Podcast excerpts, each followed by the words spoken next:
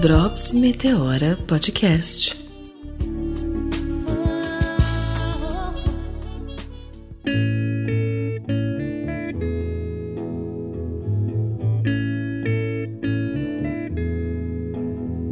There are places I remember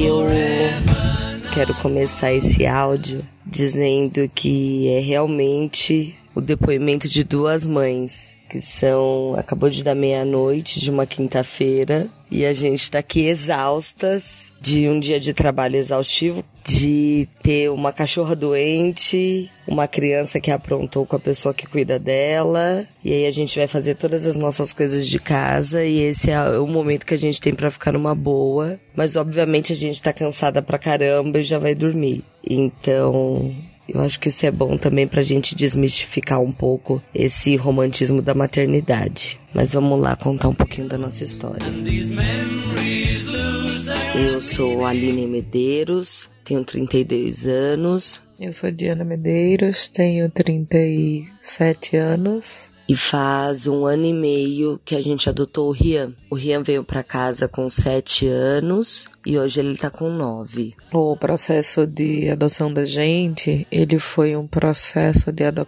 de adoção muito difícil. Quando a gente fez os primeiros cursos, que são super importantes, que as pessoas façam e se entreguem por inteiro, são exigência hoje da justiça e são extremamente esclarecedores. A gente percebeu que a gente tinha vontade de ser mãe e que esse desejo poderia talvez ser suprido por umas, uma criança maior. A gente descobriu que um número muito grande de crianças passa a vida à disposição da, da doação sem nenhum pretendente. E isso é uma coisa que foi essencial na nossa decisão de recebermos crianças mais velhas. E a nossa escolha original era de uma criança até 10 anos que podia vir com o irmão. A gente imaginava que esse irmão pudesse até ser mais velho, como muitas vezes apareceu, porque a gente existe uma série, uma série de buscas que não são centralizadas nesses processos e a gente recebeu diversas, por diversas vezes, diversos perfis de crianças acima dessa idade.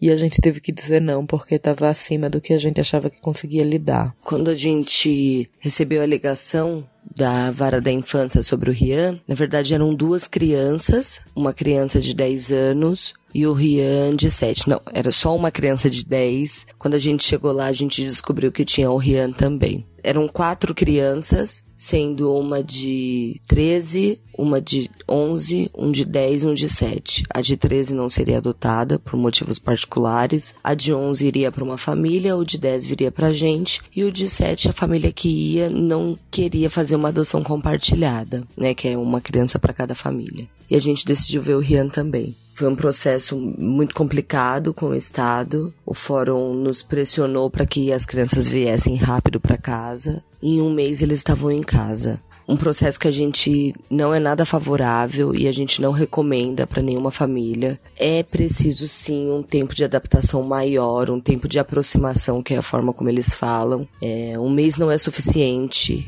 especialmente para crianças que é o que eles consideram de adoção tardia, que é acima de 5 anos. Essa criança já tem uma vivência, ela precisa de um tempo para estabelecer essa nova realidade na cabecinha dela. E a gente também, né? A gente tem uma vida e de repente, do dia para noite, brotaram duas crianças na nossa casa. Foi um período muito complicado. A gente pôde tirar licença maternidade uma de nós duas, porque a lei nos permite isso. Então eu tirei os quatro meses de licença. A Diana tirou uma semana. Foi muito complicado. Daria pra gente fazer um programa só para falar sobre licença maternidade, neste caso especificamente. Eu costumo dizer que eu passei pelo puerpério porque você é assim, do dia pra noite você vira mãe.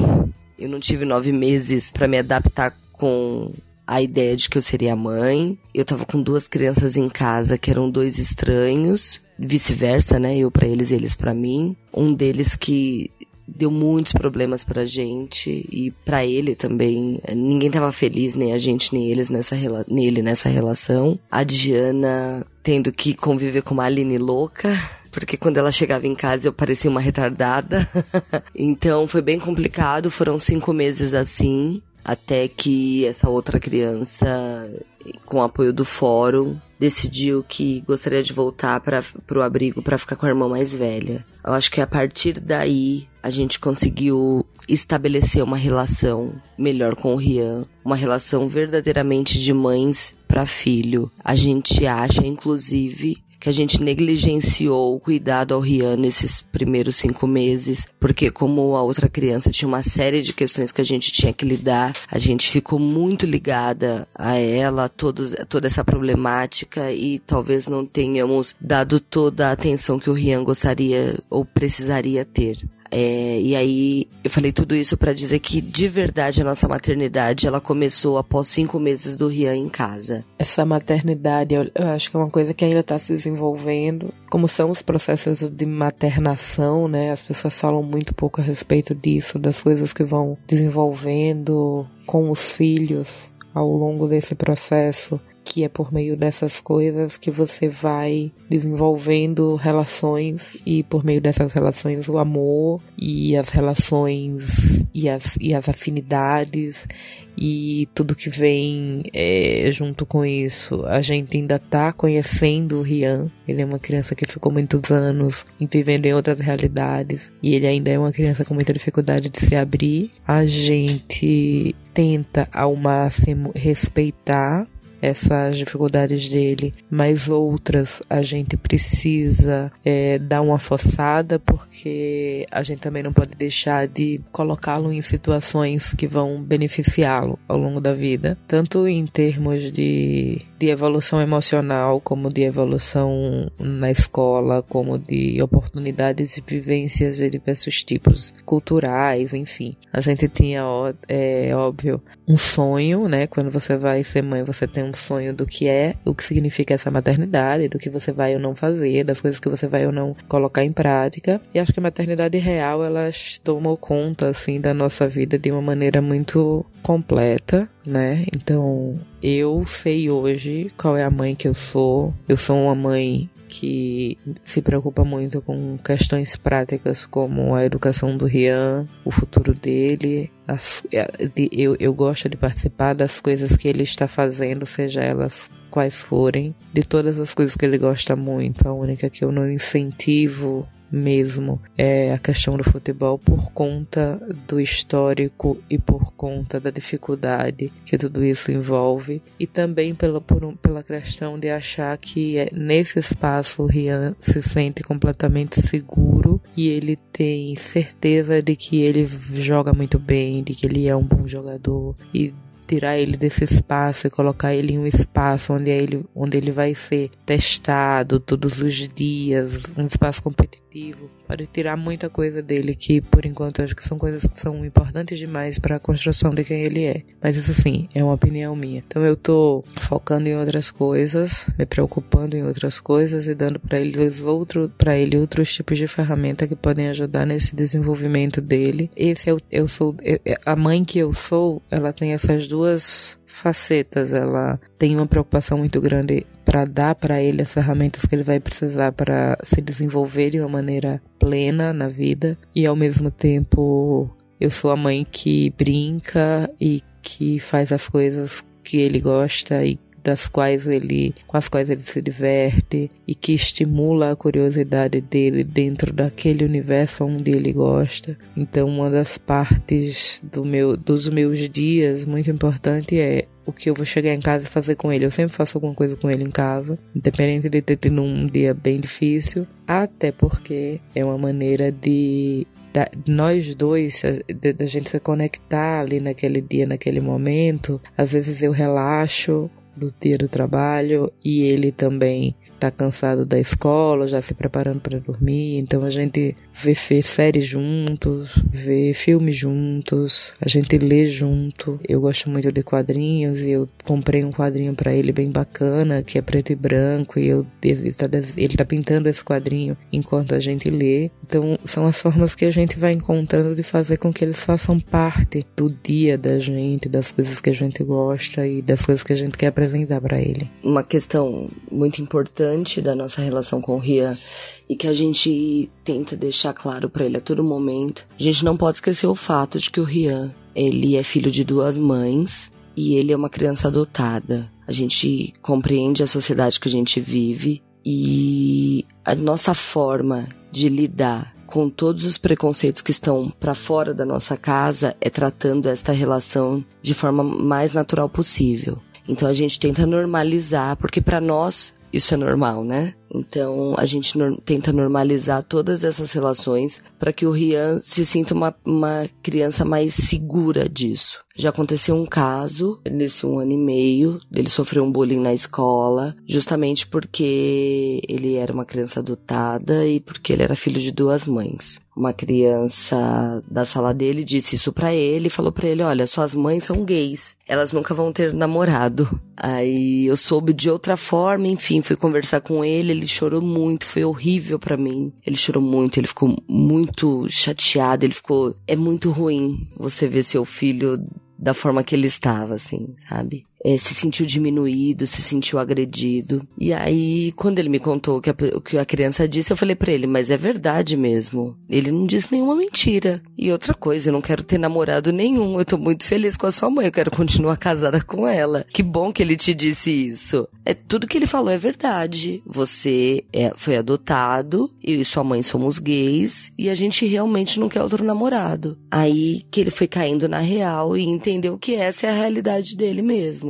Então esta é a forma que a gente costuma trabalhar com ele, assim, naturalizar a nossa relação com ele, é, mostrar para ele que a nossa família é uma família normal, porque para famílias serem normais, as famílias precisam ter amor, precisam é, ter companheirismo, respeito, enfim, e ser uma família harmoniosa, que é isso que a gente é e tenta passar para ele todos os dias. Não só sobre essa problemática, tem uma outra questão que é algo que importa bastante a gente, que é a questão dos privilégios. O Rian é uma criança privilegiada. Rian, apesar de estudar numa escola estadual, ainda assim uma boa escola estadual, porque é uma escola de tempo integral, que fica num bairro de classe média, ele é uma criança privilegiada. O Rian tem tudo que ele quer. O que o Rian não tem é porque a gente acha que não é o momento dele ter, mas ele tem tudo que ele quer. Ele tem possibilidade de viajar, ele tem possibilidade de ir em bons restaurantes, ele tem possibilidade de ter um bom videogame, de ir em bons museus, ele tem possibilidade de ir ao cinema sempre que ele quer. Então a gente trabalha muito isso com ele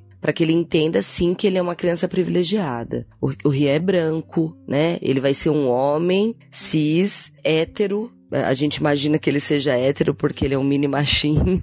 E, e então ele vai ter muitos privilégios na vida dele. É, eu acho que o nosso principal desafio é criar um homem que não seja é, um macho escroto, entendeu? Que seja um homem que entenda o lugar dele nessa nossa sociedade e que consiga respeitar qualquer outra pessoa, especialmente as mulheres. Eu acho que esse é o nosso maior desafio e é isso que a gente vem tentando e trabalhando todos os dias. É, ele é muito especial. Eu acho que a gente finalmente se entende como uma família hoje. Eu não consigo mais ver a minha vida sem o Rian e imagino que a Diana também não consiga. É, esse nosso amor é um amor de um ano e meio, então ele ainda está sendo construído, mas eu acho que ele está sendo construído da forma mais bonita poss possível, assim, da forma mais linda possível, com toda a nossa dedicação, com toda a dedicação do Rian. Costumo dizer que ele é a criança mais disposta que eu conheço, porque ele está aberto a receber toda essa carga de amor, de positividade que a gente tem para entregar para ele. Eu acho que é isso.